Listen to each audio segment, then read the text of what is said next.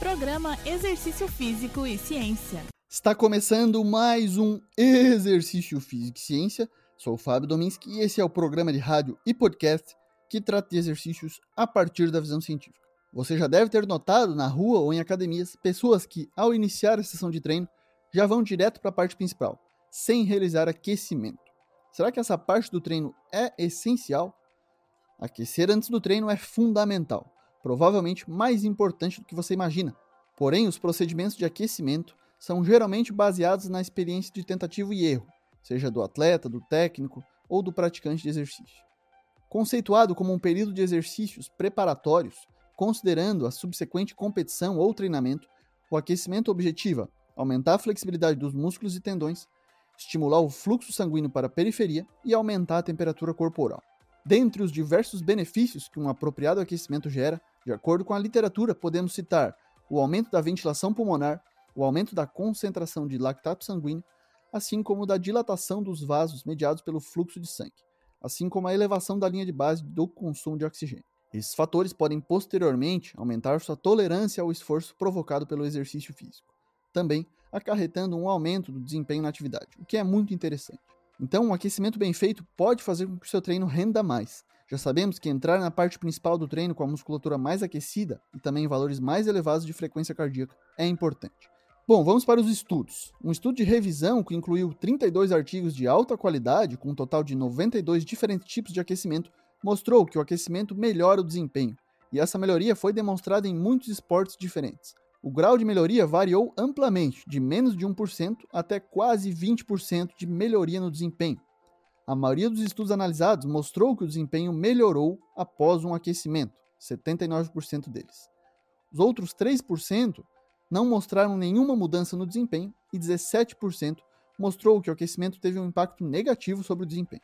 Porém, nos casos em que houve piora no desempenho, foi observado que os aquecimentos realizados não tinham nada a ver com o desempenho esportivo da modalidade.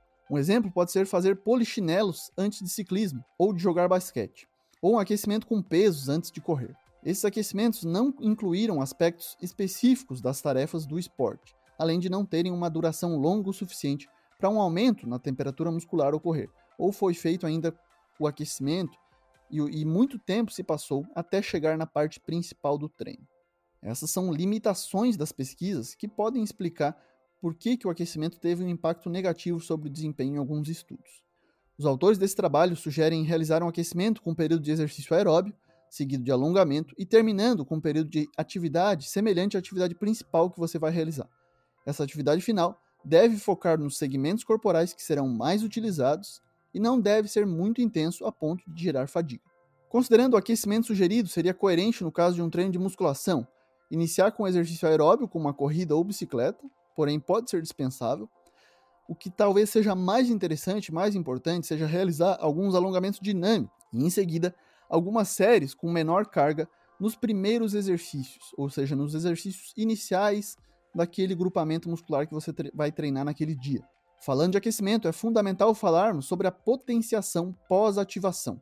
O nome pode parecer estranho, mas esse é um fenômeno pelo qual a força exercida por um músculo é aumentada devido à sua contração anterior, ou seja, há uma melhora temporária no desempenho muscular através de um prévio aquecimento, com exercícios de força ou exercícios pliométricos.